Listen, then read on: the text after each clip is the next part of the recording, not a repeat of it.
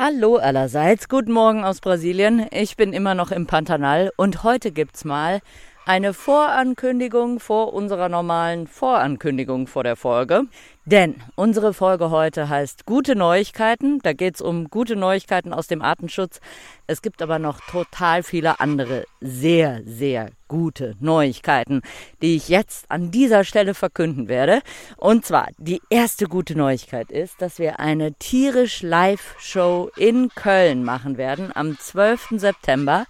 Da nehmen wir die letzte Folge von dieser Staffel tierisch auf und machen aber noch diverse andere Sachen. Also es wird die Band The Bush Babies spielen, die nur Lieder covert, in deren Titel ein Tier vorkommt. Könnt ihr euch schon mal überlegen, welche Lieder das denn sein könnten.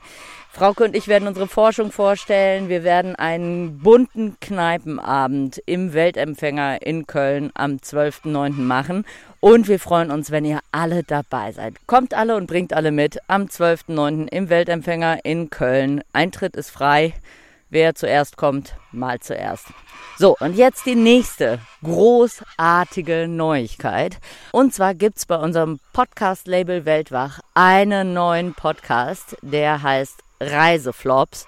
Da geht's um alles, was so schief gehen kann beim Reisen und was man vielleicht dabei lernt. Die erste Folge ist schon draußen. Hört sehr, sehr gerne mal rein. Hört aber vor allem auch in die zweite Folge rein. Da erzähle ich nämlich von einem meiner sehr zahlreichen Reiseflops. Ne? Da könnte ich eigentlich, könnte ich meinen eigenen Lydias Reiseflops Podcast machen, aber gut. Ich lasse das Zepter bei Erik und Erik wird sehr, sehr viele interessante Gäste haben, die sehr viele Geschichten zu erzählen haben, was so alles schiefgehen kann beim Reisen. Also hört auf jeden Fall mal rein. So, das waren die guten Neuigkeiten. Jetzt kommt noch die schlechte Neuigkeit. Also, es ist so ein bisschen ein zweischneidiges Schwert. Ich äh, bin, wie gesagt, noch in Brasilien. Das ist die gute und das ist die schlechte Nachricht. Wir haben hier gerade die Folge aufgenommen, die gute Neuigkeiten-Folge, die jetzt gleich läuft. Also ich sag mal so, ich mag das ja, dass im Pantanal immer so ein Lärm ist, ne? Dass hier immer alle Vögel durcheinander schreien und so. Eine Bekannte von mir hat es mal die lauteste Stille der Welt genannt. Das hat mir bei dieser Aufzeichnung ein wenig das Leben schwer gemacht. Also ihr werdet hören, die Chachalakas, ja, da schreien sie gerade wieder, haben durchgebrüllt. Also man kann mich noch verstehen, aber es ist ein wenig rummelig. Ich hatte zwar allen Bescheid gesagt, dass ich die Podcast-Aufzeichnung habe. Den Chachalaka-Vögeln war das aber herzlich egal, die haben durchgebrüllt. Okay. Dann wurde aber neben meiner Terrasse unter anderem, ich habe es jetzt gerade hinterher gesehen, ein Baum gefällt was jetzt auch nicht unbedingt geräuschlos über die Bühne ging. Und am schlimmsten wird es eigentlich in der zweiten Hälfte, als Brasilianer anfingen, Betten um mich rumzutragen. Aus irgendwelchen Gründen mussten unbedingt in diesem Augenblick, in dem ich den Podcast aufgezeichnet habe, Betten von einem Haus ins andere getragen werden. Und dabei standen die Leute auch sehr gerne noch eine Weile vor der Terrasse und haben mir zugeguckt, wie ich da eigentlich gerade den Podcast aufzeichne, was gar nicht irritierend war. Falls ich also etwas fahrig wirke in der heutigen Folge, liegt das daran, dass acht Millionen Brasilianer um mich rumrennen und Vögel von den Bäumen brüllen. Frauke ist natürlich kompetent wie immer und fängt das Ganze dann ganz wunderbar auf. Von daher wünsche ich euch viel Spaß bei unserer heutigen Folge. Gute Neuigkeiten und ich freue mich auf euch am 12.09. zum Tierisch Live Event und schaltet ein bei Weltwachs Reiseflops. Los geht's! In unserer heutigen Folge wollen wir mal Positives berichten. Es geht um Tierpopulationen, die wieder erstarkt sind, um reduzierte Entwaldungsraten und hoffentlich noch ein paar andere Dinge, die uns Hoffnung und gute Laune machen werden. Genau, weil man hört so viele schlechte Nachrichten, aber es gibt auch viele gute und die schauen wir uns heute an. So ist es.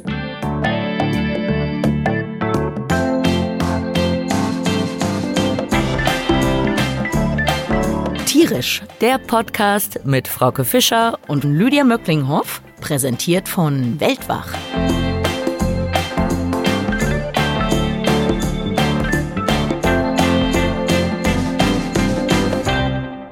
Ich habe dir heute ein Tiergeräusch mitgebracht von einem Tier, das mal fast ausgestorben war und dem es jetzt aber jedes Jahr besser und besser geht. Ich bin sehr gespannt. Moment, ich drücke auf Abspielen.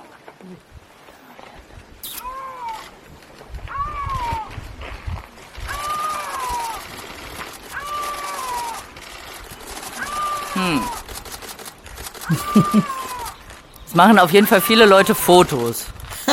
Das ist richtig, aber es geht nicht darum zu sagen, dass das wahrscheinlich ein seltener Fotoapparat ist, sondern es geht um das Tier, das die Leute da fotografieren. Dass das dieses was man da hört. Genau, hm. weil das Tier so selten ist und noch viel seltener war, deswegen gibt es da so wahnsinnig viele Leute, die das gerne fotografieren wollen. Es macht nämlich dazu auch noch ein interessantes Gesicht, wenn es dieses Geräusch macht. Ein interessantes Gesicht, wenn es dieses Geräusch macht. Ich war jetzt schon wieder bei den Vögeln unterwegs, aber dementsprechend, nee, nee. also Vögel machen selten ein, ein interessantes Gesicht, auch wenn mich jetzt natürlich die Vogelfreunde eines Besseren belehren, aber nee. ein interessantes Gesicht. Also genau, sagen wir mal, es macht ein fotogenes Gesicht.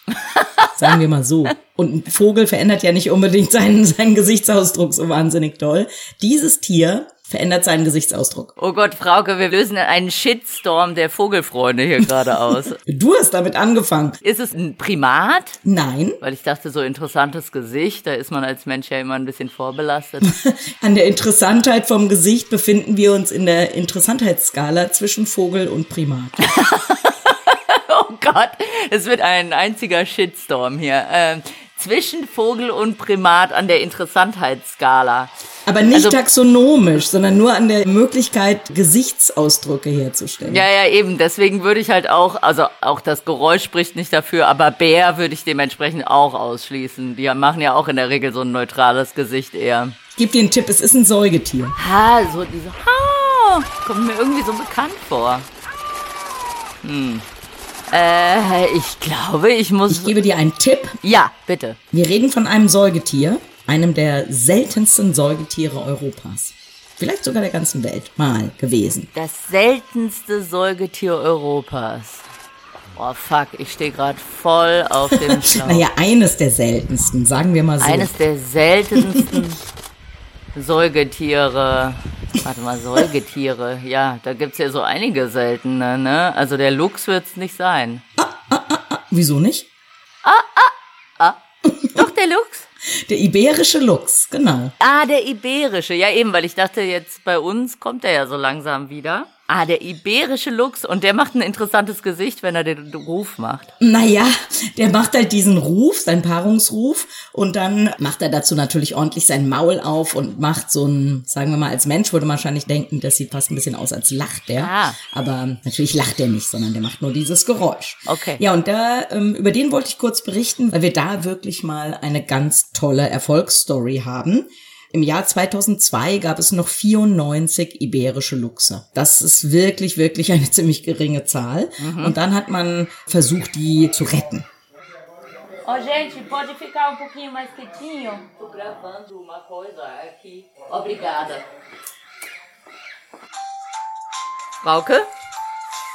Hello. Hallo Frauke, Mist, es hat abgerissen und dann musste ich hier noch rumpöbeln. Wir sind noch beim Iberischen Lux. Aber ganz kurze Zwischenerklärung, man hört es hier im Hintergrund vielleicht. Ich bin jetzt wieder im Pantanal für diese, oder ich bin immer noch im Pantanal und wir nehmen diese Folge auf. Deswegen hört man wieder die guten alten Chaco-Guans im Hintergrund schnattern aber auch, was in Brasilien immer der Fall ist, irgendwelche Brasilianer, die natürlich genau jetzt mit Videotelefonie hier nebenan starten. ich musste jetzt gerade erstmal jemanden zusammenfalten. Ich habe eigentlich auf der ganzen Farm gesagt, alle müssen still sein, weil ich jetzt diese Aufzeichnung habe, aber das kriegen die Brasilianer nicht hin. Von daher, wenn man jetzt Lärm im Hintergrund hört, die Kreissäge läuft auch die ganze Zeit, äh, damit müssen wir jetzt arbeiten. Es ist, wie es ist. Weiter mit dem iberischen Luchs. Genau, der iberische Luchs war also wirklich mal, ja wahrscheinlich die seltenste Katze der Welt oder vielleicht die seltenste Katze der Welt. Es gab 2002 noch 94 Exemplare. Und dann hat man, indem man seinen Lebensraum versucht hat zu schützen auf der Iberischen Halbinsel, indem man versucht hat, seine Hauptnahrung, das sind Kaninchen, wieder erstarken zu lassen, die Population, und indem man vor allen Dingen die Tiere auch in Gefangenschaft in Zoos nachgezüchtet hat, hat man versucht, diese Population wieder hochzubringen, dann eben auch mit Auswilderung oder Wiedereinbürgerung, nicht nur in Spanien, auch in Portugal. Und das hat super geklappt, kann man sagen. Also wie gesagt, 2002 94 Tiere. Mhm. Im Jahr 2020 gab es 1111. Wow. Und die letzte Zählung, die war jetzt im Mai 2023. Und da wurden 1668 wow. Tiere gezählt, beziehungsweise die Population auf diesen Bestand geschätzt.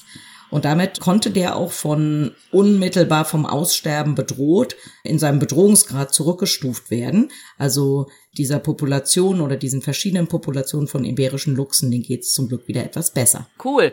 Und wie ist das da mit der Bevölkerung? Weil aus Deutschland kennt man es ja, sprich Wolf und so, wenn dann auf einmal ein großes Raubtier erscheint, dann bekommen alle es mit der Angst zu tun. Also dieser iberische Luchs, der ist ziemlich klein, der ist der kleinste Luchs, den es überhaupt gibt. Trotzdem hatte der einen sehr, sehr schlechten Ruf, nämlich den, dass er irgendwelche Haustiere reißen würde.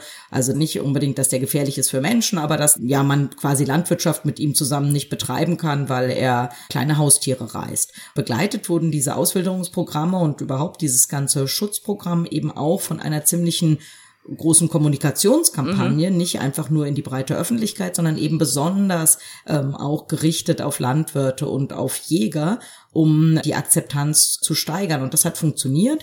Die meisten Menschen sind heute wohl sehr stolz, dass dieses Tier, dass es ja eben nur da bei ihnen gibt, dass es da wieder vorkommt.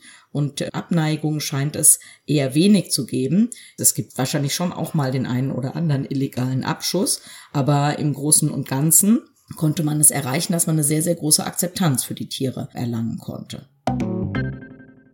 Ja, ist so ein bisschen, also eben, es gibt ja das Bartgeier-Projekt in äh, Deutschland, Schweiz und so weiter, das ja auch zu den erfolgreichsten Artenschutzprojekten gehört, ne? Und äh, eben die Geier hatten auch lange ein sehr schlechtes Image. Da wurde immer gesagt, äh, die stöhlen Kinder und so weiter.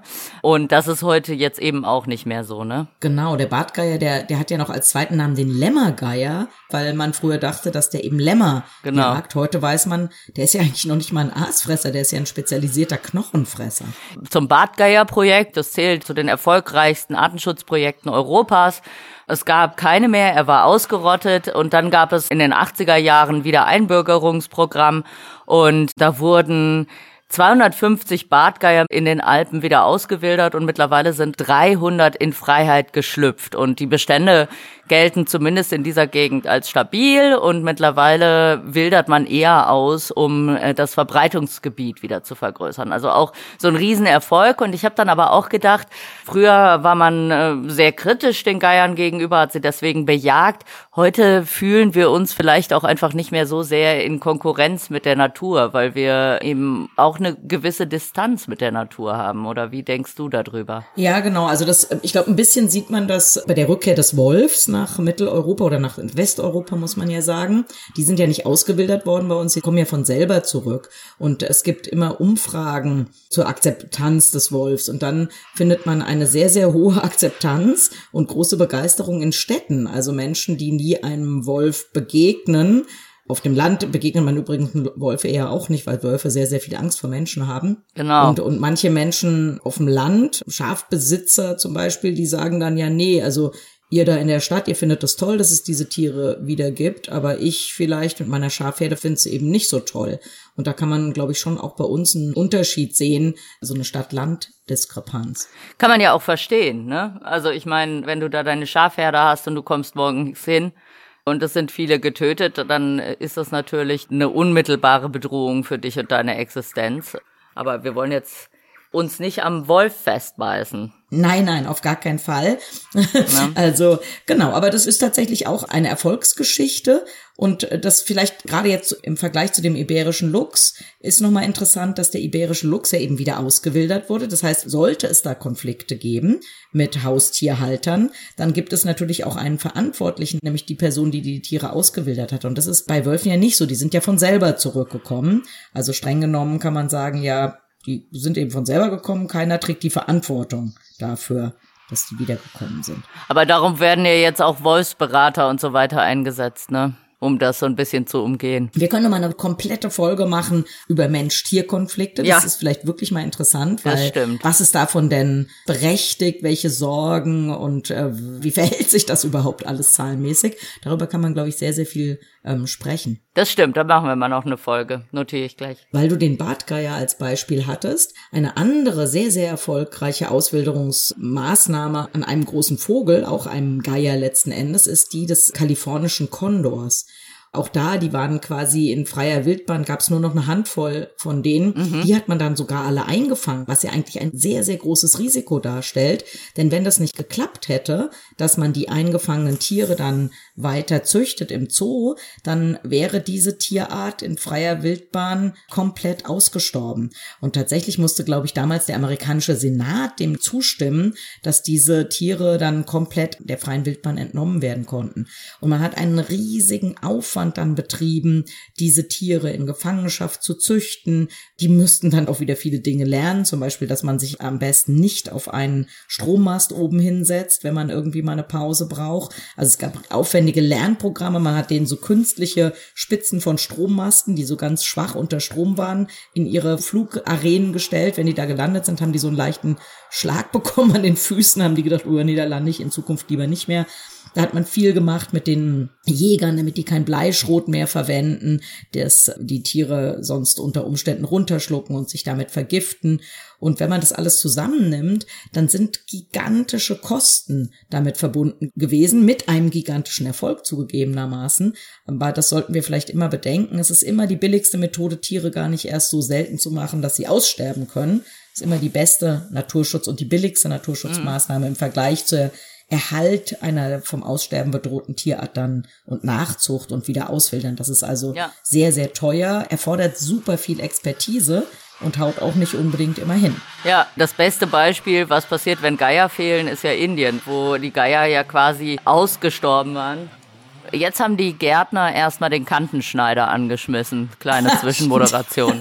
Sehr gut. Oh, ich sehr raste gut. aus. Du, es ist unmöglich, in dieser Farm mal irgendjemanden zur Ruhe zu bewegen. Es ist wirklich, wir müssten das nächste Mal müssten wir eigentlich nachts aufnehmen, dann habe ich vielleicht eine Chance.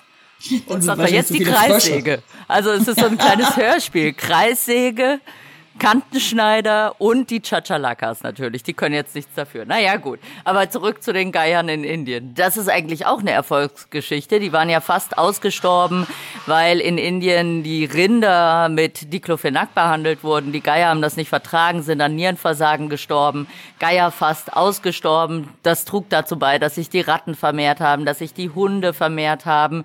Dadurch kam es zu über 38 Millionen Hundebissen mehr. Dadurch wurde die Tollwut übertragen. Es gab 47.000 menschliche Todesfälle an Tollwut. Und das Ganze hat Kosten von 34 Milliarden Dollar verursacht, als in Indien die Geier fehlten. Und deswegen wurde dann ein Riesenschutzprojekt initiiert. Und heute nahm die Geierpopulation wieder um etwa 5 Millionen zu.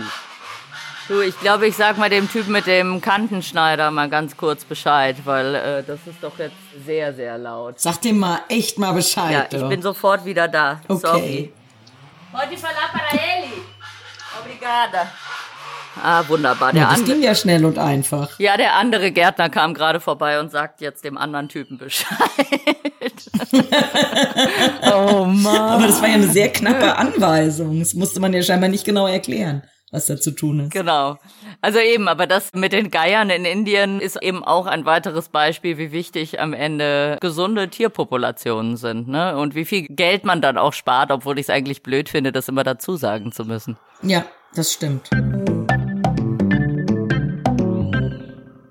Genau, ich habe noch eine andere gute Nachricht. Wir kommen noch mal zu Kakao und Peru tatsächlich. Es gibt eine neue wissenschaftliche Publikation, die hat sich angeguckt, welchen Beitrag Vögel und Fledermäuse leisten für einen zusätzlichen Ertrag beim Kakao. Wir hatten ja schon mal über unsere Agroforstsysteme in Peru gesprochen und ich gebe dir total recht, man muss jetzt eigentlich nicht alles da immer auf Euro und Cent ausrechnen, aber trotzdem kann sowas natürlich auch Leute animieren, eben auch solche Agroforstsysteme zum Beispiel zu etablieren. Und die haben herausgefunden, dass etwas mehr als die Hälfte des Kakaoertrags oder des Gewinns, was man mit so einem Agroforstsystem macht, letzten Endes auf die Anwesenheit von Vögeln und Fledermäusen beruht, weil Vögel und Fledermäuse eben für so ein Gleichgewicht in diesen Ökosystemen sorgen, also äh, mögliche Schädlinge im Zaum halten und auch das Ausbreiten von Krankheiten zum Beispiel beschränken beim Kakao ist es übrigens lustigerweise, sind es manchmal an den Füßen von Ameisen, mhm. an den Pilzspuren kleben.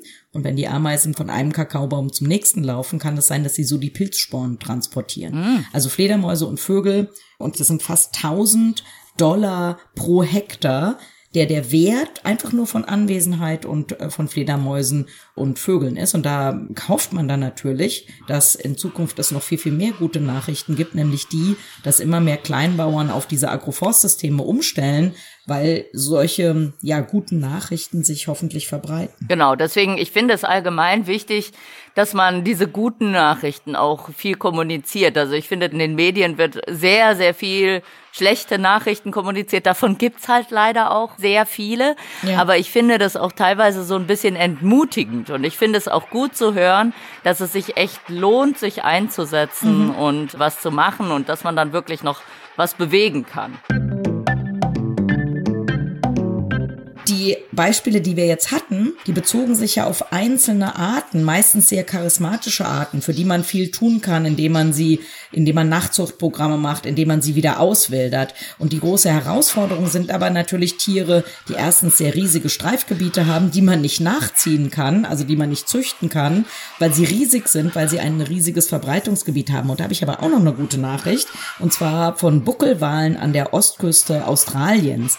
Die waren in den 1900 1980er Jahren auf nur noch 400 Individuen reduziert. Das hatte natürlich mit der direkten Jagd zu tun, aber es hatte auch damit zu tun, dass es häufig Kollisionen gab mit den Walen und mit Schiffen, die da lang gefahren sind. Und jetzt hat man erstens den Walfang eingestellt und man hat aber auch die Schifffahrtsrouten etwas anders gewählt, ja. so dass es jetzt weniger solche Kollisionen gibt. Und das Ergebnis ist tatsächlich, die letzte Zählung von diesen Buckelwalen in Australien hat einen Bestand von 25.000 dieser Tiere gebracht. Also in 40 Jahren von etwa 400 Individuen auf 25.000 und das eben für eine Tierart, die man nicht im Zoo ziehen kann und die man nicht wieder auswildern kann, und Tiere, die eben ein riesen Streifgebiet haben, wo man auch nicht ihr gesamtes Gebiet unter Schutz stellen kann. Ja, und aber eben auch durch Jagdverbot, also Walfangverbot, durch Veränderung von Schifffahrtsrouten, durch bessere äh, Sonare, sodass Schiffe besser den Walen ausweichen können. Ja. Das alles hat dazu geführt, dass der Bestand sich von diesen Buckelwalen so super erholen konnte. Das ist sehr schön.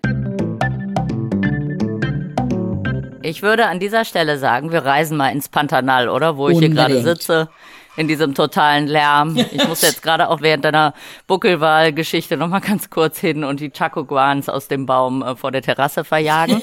genau, ich würde sagen, wir reisen mal kurz ins Pantanal. Hier gibt's nämlich auch jede Menge gute Neuigkeiten. Sehr schön. Als Erklärung, wer jetzt die letzten Folgen nicht gehört hat, ich forsche ja hier im Pantanal. Das ist ein riesiges Feuchtgebiet im Westen Brasiliens an der Grenze nach Paraguay und Bolivien. Und das Pantanal hat zu kämpfen aus verschiedenen Gründen, Landnutzung, ist aber auch der Klimawandel. Aber es gibt hier noch große Bereiche, die wirklich sehr gut geschützt sind. Und tatsächlich hat sich im Pantanal aber auch vieles zum Besseren geändert in den letzten Jahrzehnten, weil das Pantanal war eine Weile, vor allem so Mitte des 20. Jahrhunderts, das private Jagdrevier für die Haute Volée Brasiliens. Von São Paulo, von Rio sind die dann für übers Wochenende ins Pantanal gereist, um hier mal schön Jaguare zu jagen und andere Tiere, Kaimane. Und da waren die Bestände tatsächlich ziemlich am Boden. Auch Kaimane zum Beispiel wurden viel gejagt für ihr Leder natürlich. Äh, die waren quasi ausgestorben. Kapivaras, Wasserschweine wurden für ihr Fleisch gejagt. Und das hat sich ganz stark geändert. Denn in Brasilien äh, in den 1960er Jahren äh, wurde ein Gesetz verabschiedet, das die Bejagung von Wildtieren komplett verbietet. In ganz Brasilien, das ist auch immer noch aktiv. Also man darf hier keine Wildtiere jagen. Und es kam das Washingtoner Artenschutzabkommen. Dadurch wurden sehr viele Tiere, die bedroht waren, wieder sehr häufig. Also zum Beispiel die Kaimane, wenn ich hier baden will am Fluss, dann muss ich immer erst mit dem Paddel aufs Wasser schlagen, damit die Kaimane vom Strand weggehen und ich Platz habe, um da schön meine Badeaktion zu machen. Die Riesenotter sind zurück und der Mann, der diese Farm hier, das hier ist ja eine Farm mit Rindern schon, aber sehr wenig Rinder auf großen Flächen und sehr, sehr viel Natur, der das hier alles zusammengekauft hat, der hat gesehen, wie das alles zurückkam. Also der meinte, als er hier ankam, waren im Prinzip keine Kaimane am Fluss und er hat irgendwann drei Riesenotter gefunden und dann sehr lange beobachtet. Mittlerweile haben wir um die 36 Riesenotter, die in verschiedenen Familien entlang des Flusses leben. Also eine riesengute Neuigkeit. Da habe ich noch mal eine Frage zu den Riesenottern. Ja. Und zwar, also womit man ja immer rechnen muss, wenn Tiere so selten sind, gerade bei Säugetieren, dass es so ein bisschen genetische Verarmungen gibt. Gibt es denn da die Möglichkeit, dass Riesenotter aus anderen Gebieten da einwandern oder gehen die alle 36 auf die drei Gründertiere zurück? Ja, das ist wohl auch passiert, dass die ein- und ausgewandert sind, denn ein Weibchen hatte er dann nicht mehr gesehen. Das war dann irgendwann verschwunden und er dachte, es wäre gestorben. Und dann hat er es Jahre später, also man kann Riesenotter anhand ihrer Kehlflecken, die haben so weiße Flecken an ihrem Hals. Und er hat es Jahre später wiedergefunden, aber sehr weit weg. Ich kann mich nicht mehr an die Kilometerzahl erinnern aber sehr weit weg von dem Ort, an dem er es zum letzten Mal gesehen hat. Von daher scheint da schon auch eine genetische Durchmischung stattzufinden. Bei den äh, Kaimanen kann man allerdings sagen, dass die Kaimane vermutlich kleiner sind, als sie es früher waren, weil sie bejagt wurden mit so einer Selektion auf die großen Kaimane, was besser ist für die Lederproduktion. Und deswegen sind sie im Prinzip genetisch jetzt selektiert darauf, kleinere Kaimane zu sein weitere Erfolgsstory und ich hatte eigentlich gehofft, dass ich jetzt, während ich hier sitze und wir den Podcast aufzeichnen, dass nicht diese blöden Chacoguans wieder im Hintergrund sind, sondern vielleicht auch die Hyazinth-Aras, die sind nämlich auch eine riesige Erfolgsgeschichte hier im Pantanal. Die wurden sehr stark bejagt, waren sehr, sehr selten. In den 80er Jahren wurden sie sehr viel gefangen. Geschätzt 10.000 Hyazinth-Aras etwa wurden gefangen für den internationalen Handel, für Vogelhändler und für Privatpersonen, die die Tiere gerne zu Hause halten wollten. Und äh, das hatte als Effekt, dass nur noch 3000 dieser Tiere überhaupt in freier Wildbahn übrig waren. Und was passierte nach diesem Washingtoner Artenschutzabkommen, nach den Jagdverboten? Kaimane wurden häufiger, Riesenotter wurden häufiger, Hyazintharas wurden nicht häufiger. Und man wusste nicht warum. Dann traten Forscher auf den Plan und haben angefangen, sich anzuschauen, was brauchen denn die Aras zum Überleben? Warum werden die Aras nicht häufiger, während andere Tiere häufiger werden? Und man fand raus, dass Hyazinth-Aras Spezialisten sind in ihrer Lebensraumnutzung. Das heißt, sie nisten nur in ganz bestimmten Baumarten, die ein weiches Holz haben, wo sie eben sehr gut Nisthöhlen graben können. Und das sind aber die Bäume, weil die wirtschaftlich natürlich nicht interessant sind mit ihrem weichen Holz, die als erstes immer abgeholzt wurden, wenn irgendwo Abholzung stattfand. Und sie fressen nur an den Palmfrüchten von zwei Palmenarten, die eben auch verloren gingen. Und äh, dann, nachdem also die Politik eingeschritten hatte mit Handelsverboten, nachdem die Forschung auf den Plan getreten ist, herausgefunden hat, was brauchen wir, damit der Ara überlebt. Dann kamen die Einheimischen dazu und haben geholfen, indem sie ganz viel diese Bäume wieder gepflanzt haben, in denen die Aras nisten und die Palmen gepflanzt haben, in denen die Aras nisten. Und rund um mein Haus sind diese Palmen und es sitzen am Tag 20 Hyazinth-Aras in diesen Palmen. Also eine wahnsinnige Erfolgsgeschichte. Es gibt mittlerweile fast doppelt so viele Hyazinth-Aras wieder, aber es gibt natürlich dann auch immer ein Aber dabei. Also es gibt immer Bedrohungen. Und eine der Bedrohungen ist die Vogelgrippe. Ich weiß nicht, ob man das in Europa mitbekommen hat, aber in Brasilien wurde der Notstand ausgerufen. Es gab 19 Fälle von Vogelgrippe äh, bisher, hauptsächlich entlang der Küste. Aber die Angst ist natürlich groß, gerade hier in diesem Vogelparadies. Also ich meine, man hört es ja im Hintergrund dass die Vogelgrippe hier hinkommt. Und wir haben in den letzten Tagen einen toten Hyazinthara gefunden und auch einen toten Eisvogel unten am Fluss. Und äh, es herrscht natürlich große Angst jedes Mal, dass das jetzt die Vogelgrippe ist. Also im Moment ist die Vorgabe der WHO, der äh, World Health Organization, dass man mhm. diese Tiere nicht anpackt, nicht sammelt, äh, dass man sie einfach liegen ja. lässt und registriert. Also wir haben jetzt jeweils ein Foto gemacht und äh, eben an die jeweiligen Wissenschaftler geschickt. Ja. Und wir hoffen einfach mal, dass es nicht die Vogelgrippe war. Da drücken wir euch auf jeden Fall die Daumen.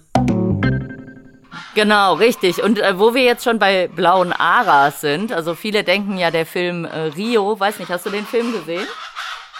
nee. Diesen Animationsfilm. Guck doch nie Filme. Oh, den müsstest du dir mal angucken. Ich habe ihn tatsächlich, nachdem ich mich gestern auf die heutige Folgenaufzeichnung vorbereitet habe und dann eben ganz viel über äh, den Spix-Ara, der der Hauptdarsteller von diesem Film ist, äh, gelesen habe, ja. hatte ich so einen Bock, dann habe ich mir gestern Abend erstmal nochmal Rio angeguckt. Es ist so schön. Vor allem, wenn man Rio kennt als Stadt. Also es ist ganz liebevoll, diese Stadt gezeigt und ähm, eben aber auch dieses Thema mit dem Artenschutz, dem Verlust von Arten durch den internationalen Handel. Am Ende ist es ein Pixar-Film, ist natürlich ein Kinder-Fantasiefilm, aber äh, ganz, ganz toll gemacht. Da, caindo Internet, todo tempo. Oi, di novo. Hello. Äh, genau. Und viele denken, diese Hauptrolle in diesem Film, das wäre ein Hyazintara, ist aber nicht so. Es ist nämlich ein äh, Spixara. Der Spixara ist kleiner als der Hyazintara, ist ein hellblauer Ara mit einem leicht gräulichen Gesicht. Und Spixaras sind super, super seltene Papageien. Also die können nur davon träumen, 3000 Tiere in freier Wildbahn zu haben. Tatsächlich galten die als ausgestorben. Also der Spixara heißt Spixara, weil ein deutscher Biologe, Johann Baptist Ritter von Spix, ihn entdeckt hat, 1819. Und dann galt er eigentlich Mitte des vergangenen Jahrhunderts als ausgestorben. Dann wurden sie 1986 nochmal gesichtet. Drei Vögel, also wahrscheinlich die letzten ihrer Art, die sollten dann geschützt werden und wurden von Einheimischen bewacht und trotzdem gestohlen. Denn der Preis im internationalen Handel auf dem Schwarzmarkt lag bei 20.000 US-Dollar. Also das ist ja das Verrückte beim Handel mit seltenen Tierarten. Je seltener sie werden, desto attraktiver sind sie für den internationalen Markt. Zum Handel kam die Zerstörung seines Lebensraums. Also es wurde dann geschätzt von dem ursprünglichen Gebiet, dass der Spixara bewohnen kann. Die sind ähnlich wie die Hyazintharas auch so Lebensraumspezialisten, waren irgendwann nur noch 30 Quadratkilometer übrig. Und so wurde der Spixara in freier Wildbahn ausgerottet. In Privathaushalten und in Zoos gab es 42 Tiere. Und damit wurde dann ein Schutzprogramm zusammengeschlossen, also ein Aufzuchtsprogramm für diese Art. Und die war sehr erfolgreich. Also das ist auch, finde ich, ein Beispiel dafür, wie Zoos tatsächlich entscheidend sind für das Überleben von Arten. Denn im Zoos werden sehr viele Arten nachgezüchtet und erhalten, die vielleicht gerade keinen Lebensraum haben, bis sie wieder einen Lebensraum haben, in denen sie ausgewildert werden mhm. Und so fand es beim äh, Spixara statt. Also es wurde ein Zuchtprogramm aufgesetzt. Bis 2018 gab es 158 Tiere in Gefangenschaft. Und was 2018 auch passierte, unter anderem auch, weil dieser Film so super erfolgreich war und die ganze Welt auf einmal aufmerksam wurde, dass es diese Ara-Art gibt, äh, Moment, es ist gerade ein bisschen schwierig, sich zu konzentrieren. Hier ist die Hölle los. Äh, alle laufen um das Haus herum. 2018 wurde dann vom brasilianischen Präsidenten ein Dekret unterschrieben, dass die Aras in freier Wildbahn wieder angesiedelt werden sollen und dass es ein Schutzgebiet gibt, in dem eben wieder die Pflanzen angepflanzt werden und in dem die Tiere wieder ein Zuhause finden können.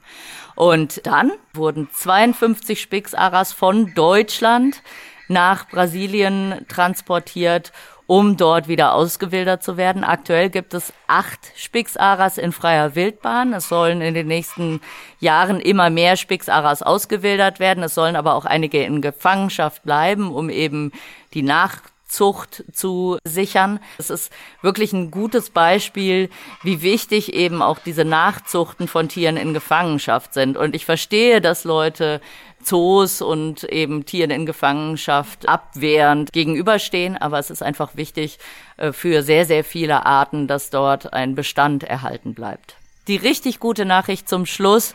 Im letzten Jahr wurde das erste Spix-Ara-Küken in freier Wildbahn geboren. Genau, und ohne jetzt Wasser in den Wein gießen zu wollen, aber mir ist trotzdem noch wichtig, dass nochmal zu sagen, dass diese Erfolgsgeschichten, die sind total super.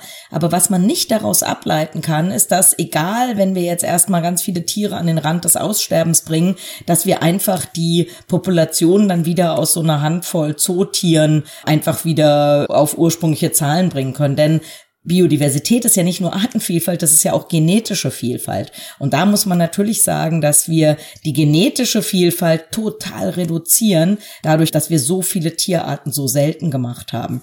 Und diese eingeschränkte genetische Vielfalt, die bedeutet natürlich, dass wenn es eine neue Krankheit gibt, einen äh, neuen Räuber oder ein Extremwetterereignis, eine lange Dürre oder extrem viel Niederschlag, dass dann dieses eingeschränkte, ja, genetische Set, was diese Tiere dann haben, die Wahrscheinlichkeit, dass sie aussterben, eben erhöht. Also deswegen Tiere so vom Rande des Aussterbens zurückzubringen, ist total super. Aber noch viel superer ist eigentlich, wenn man verhindert, dass Tiere total selten werden. Genau. Und da vielleicht auch, also wir haben jetzt richtig gute Nachrichten gehabt, aber manche, manche gute Nachrichten sind einfach manchmal auch weniger schlechte Nachrichten. Direkt aus Brasilien habe ich, ähm, gibt es jetzt die neuen Entwaldungszahlen und äh, die sind um 34 Prozent reduziert im Vergleich zum letzten Jahr. Mhm. Das könnte man sagen, das ist, oder es ist auf jeden Fall noch viel zu wenig. Wir dürfen den Amazonas nicht abholzen, genauso wie das Kongo-Becken oder andere Regenwälder. Aber die Entwaldungsrate hat ganz, ganz stark abgenommen.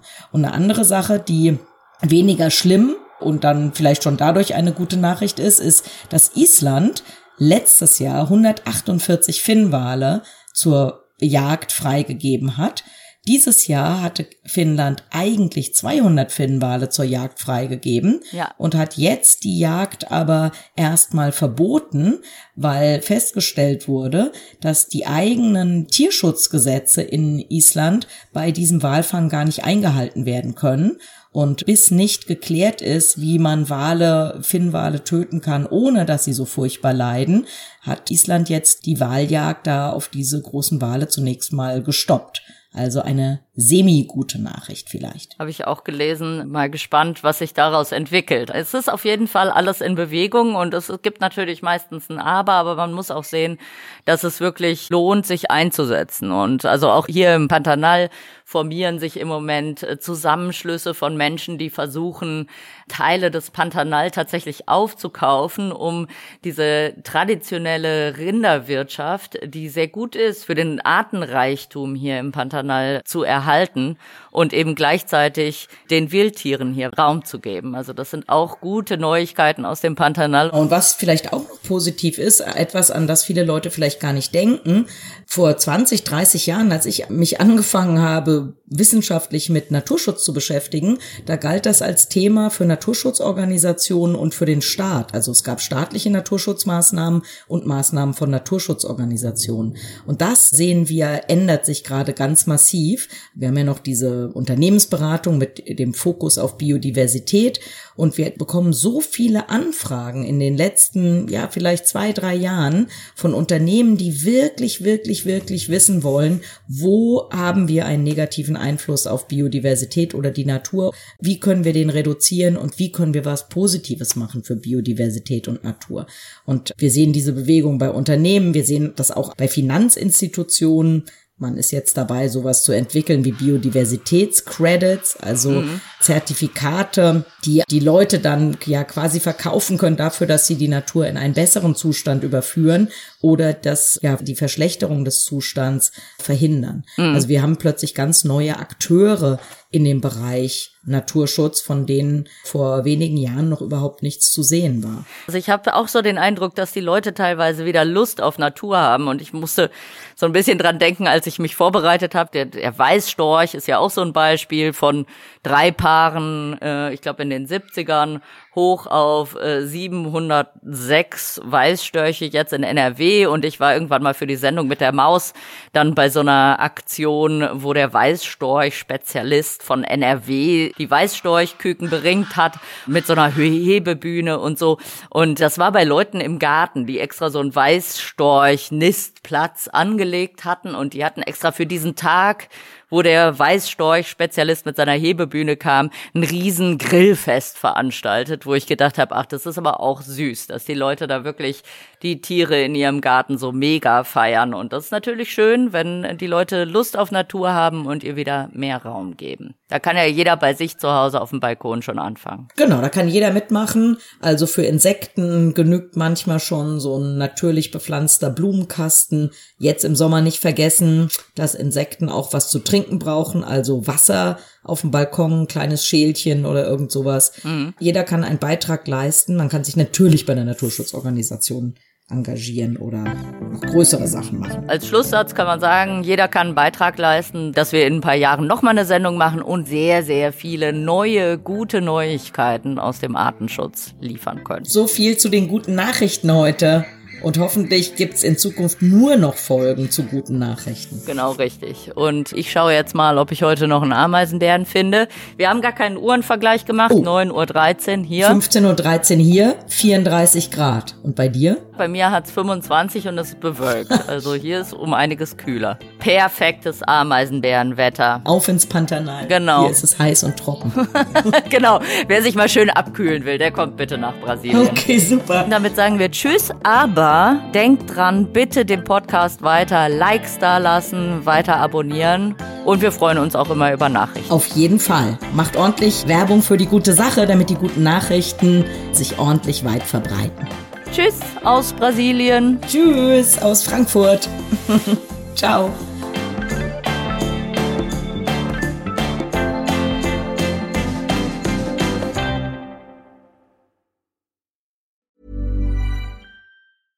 Hey, it's Paige DeSorbo from Giggly Squad. High quality fashion without the price tag. Say hello to Quince. I'm snagging high-end essentials like cozy cashmere sweaters, sleek leather jackets, fine jewelry, and so much more. With Quince being 50 to 80% less than similar brands. And they partner with factories that prioritize safe, ethical, and responsible manufacturing. I love that. Luxury quality within reach. Go to quince.com slash style to get free shipping and 365 day returns on your next order. Quince.com slash style.